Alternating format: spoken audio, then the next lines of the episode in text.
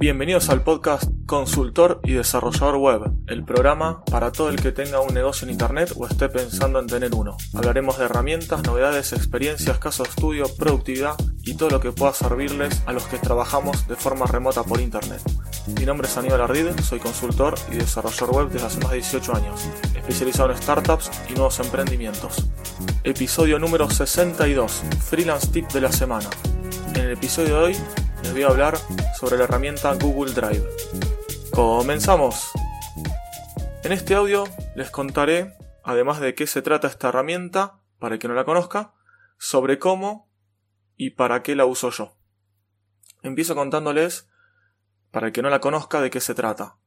Google Drive es una herramienta creada por Google, como lo dice su nombre.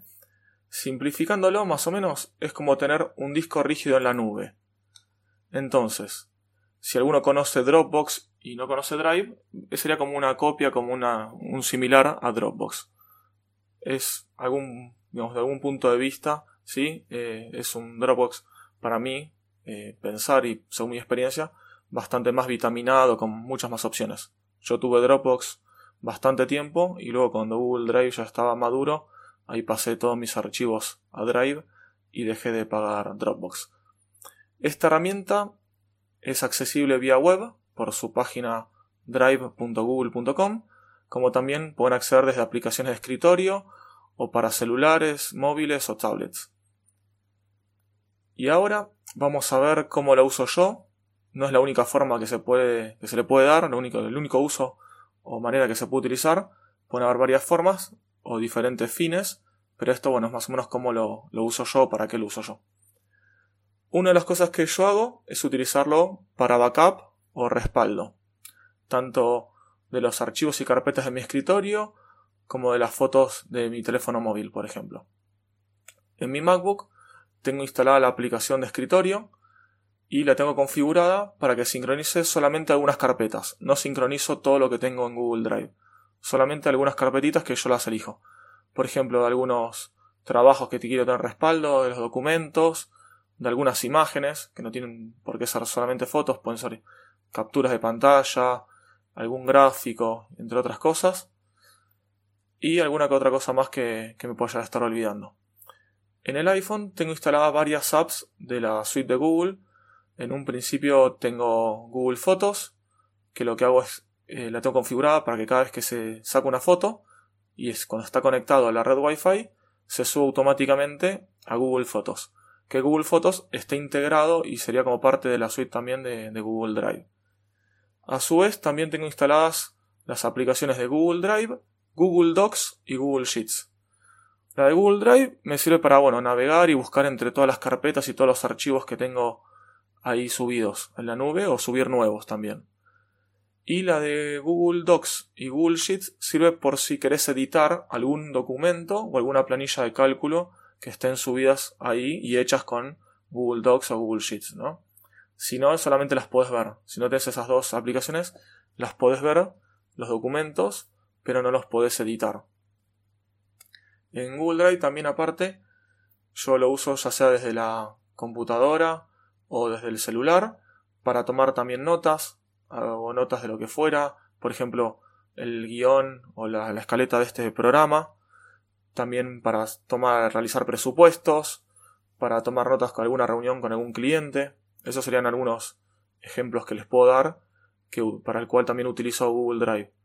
Como Google Docs está integrado en la suite, yo directamente no uso eh, Microsoft Office, sino directamente entro a Google Drive o a Google Docs directamente, creo un documento nuevo, edito uno o duplico alguno ya existente, por ejemplo los presupuestos, lo que hago es tener un modelo que lo voy mejorando cada vez que lo utilizo, lo duplico, hago una copia y ahí después, bueno, tengo ese modelo ya para una base para partir.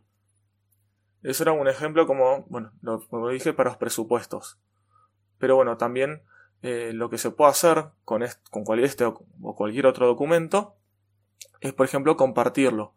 Ya sea, si es un documento, un presupuesto, se lo puedes enviar a un cliente, en vez de enviarle el archivo, le envías directamente el enlace del documento compartido para que solamente tenga acceso de lectura.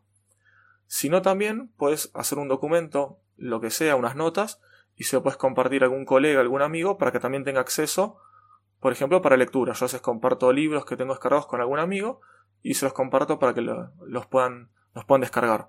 Ahí en ese caso, hay veces que comparto la carpeta completa. En vez de un archivo, le comparto directamente el directorio. Y otra opción es también compartir archivos, ya sean documentos, planillas de cálculo u otros, como edición. Entonces podemos estar al mismo tiempo o en otro momento editando el mismo archivo. ¿Verdad que es muy loco eso cuando se están una o más personas editando el mismo archivo y se ve que todos están escribiendo? Es muy interesante y ok. O sea, esto ya está hace un tiempo, pero fue algo bastante novedoso, que pueden editar todos al mismo tiempo un archivo. Y bueno, además de esto, también algunas de otras características y bondades que tiene Google Drive es que mantiene versiones anteriores de los archivos, ya sea si lo editaste o lo pisaste con un archivo nuevo, si ya tenés un archivo con tal nombre y estás subiendo al mismo directorio otro igual, te pregunta si lo querés cancelar la subida, si querés sobreescribir el archivo o subirlo con un nombre nuevo. En caso de que lo sobreescribas, igualmente te va a mantener la versión anterior. Eso es algo muy muy bueno y, y muy útil para tener un respaldo también ahí. En cuanto al espacio que te da Google para, para Drive, es el mismo que te da para todo el usuario, para toda tu cuenta que tengas creada como usuario en Google, ya sea para Gmail, para Google Drive, para Google Fotos, etc. Normalmente, si me equivoco, la cuenta está en 5 o 10 GB por usuario, pero yo lo que hago es pagar 10 dólares por mes y ya tengo 2 teras. Con estos 2 teras Aparte tengo formado un grupo familiar, agregué como familia, hay una opción que puedes crear un grupo familiar, entonces agregué a ese grupo a mi esposa y a mi hija sus cuentas que tienen de, Gmail y de esta manera todos tenemos ese espacio. O sea, ellas no hace falta que paguen un extra, ellas están en mi misma cuenta, como si fuera el mismo plan, y todas tienen, entre todos tenemos, mejor dicho, un 2 teras para usar. Y además podemos compartir diferentes cosas como ser el calendario. Por ejemplo, cuando vas a crear un evento nuevo en el calendario, cualquiera de los tres que lo vaya a crear, hay una opción nueva que es eh, familia. Entonces ahí se crea para todos por igual este evento. Y bueno, esto es más o menos un repasito entre las funcionalidades básicas y, y más interesantes que tiene Google Drive. No sé si ya lo usan o no, pero sus comentarios. Y bueno, así llegamos al final de este episodio. Si buscan un consultor o desarrollador web y quieren saber más sobre mis servicios, lo pueden hacer contactándome desde mi página web ardid.com.ar o buscándome en internet como Aníbal Ardid y contactarme por el medio que más les guste. Muchas gracias por compartir este episodio, comentarlo, valorarlo en las plataformas de podcasting y aún más si, lo, si se pueden suscribir a este podcast. Te espero el próximo lunes con un nuevo episodio de novedades semanales.